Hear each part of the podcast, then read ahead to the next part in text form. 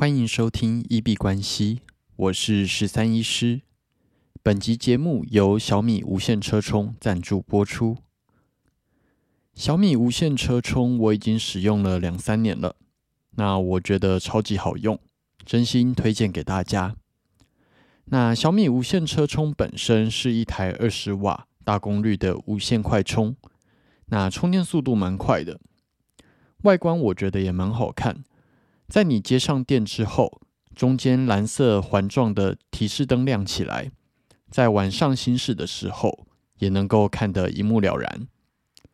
那在上车的时候，你只要单手就可以让手机夹紧，或者是把手机拿走，将手机靠近，感应电动变形夹就会自动夹紧，然后开始充电，驾驶导航充电。可以同时完成。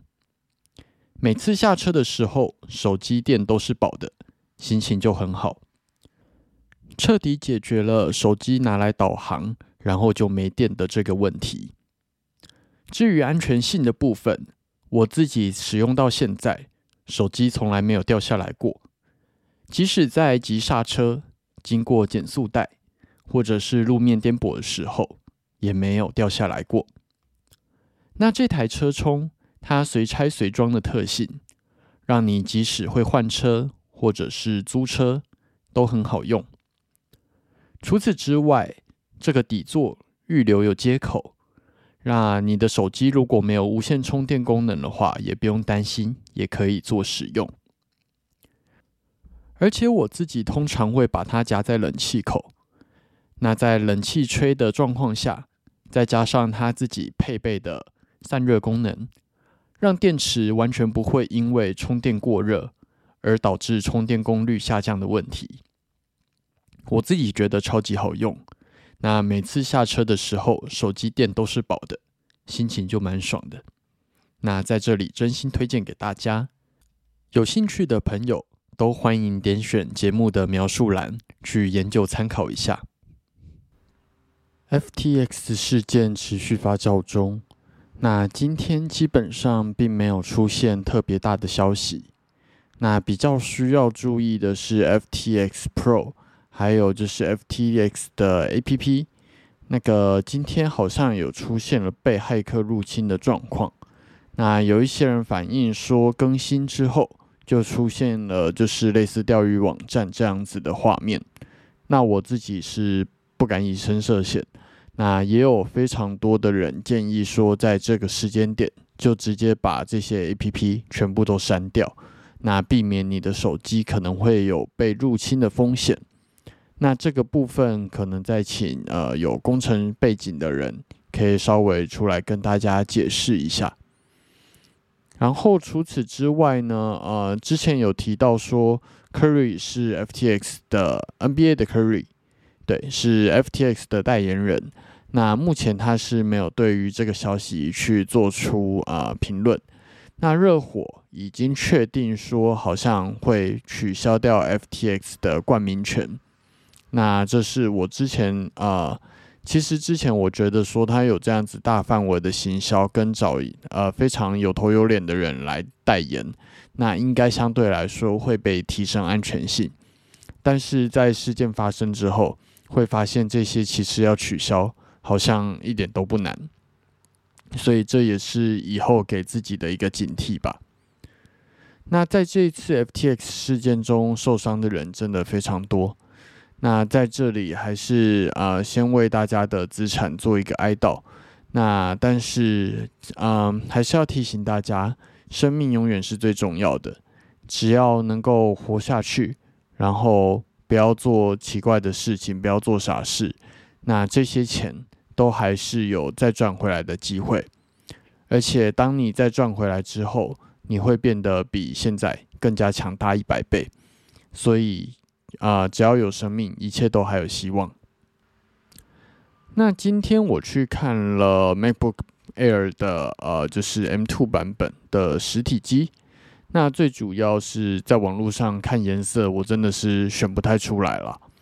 那我自己本来是蛮想要买午夜黑的，不过到现场之后，发现有一点点被最新的星光色给烧到。嗯，我自己是觉得星光色跟银色还有太空灰，它们三个没有摆在一起，其实并没有看得出太明显的差异。那也好奇大家觉得这四个颜色哪一种最好看？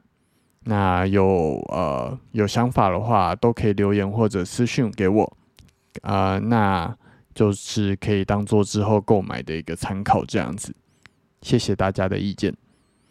啊，我自己是觉得半夜对我来说蛮适合思考数学的啦。刚刚重新整理了一下加码的策略，那啊还有就是之前在下单的时候，其实一直有意识到一个 bug，就假如说。我下了一万美的单，但是它其实强评价会高于我的啊强，当它打到强评价的时候，这一万美并不会全部损失掉，大概只会损失七八千美这样子。那其实这个时候在算啊 R 就是风险报酬比，或者是在算报酬率的时候，我通常都是以亏掉全部的保证金，亏掉一万美来当做。嗯，就是一次的亏损 R，但是其实后来会发现它没有办法一次亏损完，那也导致说得到的获利其实是会被低估的。那自从意识到这个问题，一直想不到一个比较好的解法。那刚刚逻辑上终于想出一个比较合理的状况。那也就是说，你在计算的时候还是把这一万美亏光，但是其实你只要在这里面多放大概啊，可能。一万五到两万的总资金，那它的强评价就不会影响到你的止损价。那你只要止损价在你的计算之下，你就可以完美的就是把亏损控制在一万美。那这是今天想到的一个办法。那前面啊，IG 有 PO 的文，基本上可能就是都用比较错误的方法去算了。那不过基本上那报酬率都是低估的。嗯，那之后我们修改之后，应该抛出去的文，它的报酬率就是比较相对来说正确的。那我们来看一下今天币圈的大事。那今天基本上还是 FTX 交易所的事情在持续发酵，但是今天原则上除了刚刚提到勇士队 Curry，还有那个热火的冠名权事情，还有 APP 的就是。啊，被骇客入侵，然后有资金被移出。那目前 SBF 那边是没有传出新的消息。那今天礼拜六，美股 S&P 五百没有开盘，那我们就一样带大家回顾一下这一周的走势。在 S&P 五百这周最后是收在三千九百九十二，涨跌幅是正五点九 percent。本周最高来到了四千零一，那最低点在三千七百四十四。周均线的部分目前仍然是一个往下，所以目前还是在一个空头回弹的状况。但是这个回弹的力道有在持续。那这个礼拜出现的这根大红棒，把上涨的回弹力道延续下去，而且把上一根黑棒全部都吃掉了。形成了一个 K 棒上面的子母线包覆，接下来往上冲还是蛮有机会的。那我们之前有提到三千九有一个出量的关键黑 K，那是一个压力位置。那这周终于站稳，并且突破。那接下来就主要观察说三千八这个红棒底会不会被跌破，那或者是有办法持续的去上涨，去挑战四千三。如果挑战四千三成功的话，就很有机会开启新的一轮多头。那基本上以日 K 来看的话，这个礼拜表现的都非常强势。那除了礼拜三稍微回踩了一下，是在呃其他都一路是一个大红 K 往上涨。尤其是十一月十号 CPI 公布的消息出来之后，大家对于市场可能开始出现一些有机会。持平或者是降息的期望，那导致那天出现了一个非常强势的大红 K。礼拜四就直接上涨了五点五四 percent，站稳了三千九。那礼拜五也有持续延续这样子上涨的气势，在大概涨了一 percent 左右。那今天币圈相对来说是比较风平浪静的一天，大哥比特币跟以太币原则上今天的波动都没有到非常的大。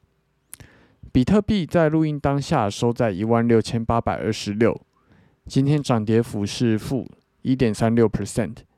那最高点来到了一万七千一百一十，最低点在一万六千六百二十三。那均线部分啊，目前呈现纠结，但是斜率已经开始准备往下了。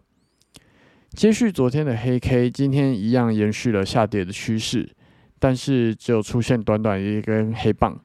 那上下影线稍微带的长了一点，不过波动并没有到非常大。切到小时 K 来看的话，今天基本上都在一万六千八这个附近做震荡，那是一个没有什么特别大行情、风平浪静的一个周末。那明天我们会来回顾一下，带着大家看一下比特币这个礼拜的走势。二哥以太币在录音当下收在一千两百五十八，今天的涨跌幅是负二点三一 percent。最高点一度来到了一千两百九十一，那最低点在一千两百三十八。日均线部分目前也呈现纠结，但是准备往下的一个形态。那接续昨天的黑 K，今天一样延续下跌的趋势，但是下跌的幅度基本上比比特币在更多。那目前都在一千两百六这附近做一个震荡。不过震荡幅度有越来越收敛，呈现一个三角收敛的形态。那明天我们一样会来回顾一下这个礼拜以太币的走势。那最后我们看一下 FTT、FTX 交易所的代币，在录音当下收在二点一三，今天涨跌幅又跌了十八点一六 percent，最高点在二点六三，那最低点一度来到了一点八二。那就是一个持续下跌，不知道会不会归零的状况了。那今天呃操作的部分，手痒打了一个蛮小的短空，那不过最后没有成功拉开，成为一个趋势，那又回到了盘整区间，最后是在一个没输没赢的状况下出场了，大概是亏了两 percent 吧。那也稍微亏了一点点手续费，不过就稍微试一下单这样子。最后，我们进入 Q&A 的部分。我们的节目在 Apple Podcast 跟 First Story 上面都有开启文字留言跟语音信箱。如果有任何的问题想要询问、交流，或者是纯粹想要聊天拉塞，都欢迎留言。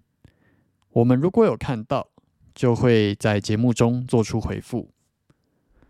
那如果有厂商希望进行业务合作，都欢迎来信 crypto doctor 十三一小老鼠 gmail.com crypto doctor 十三一小老鼠 gmail.com。好，那我们这集节目就先到这边。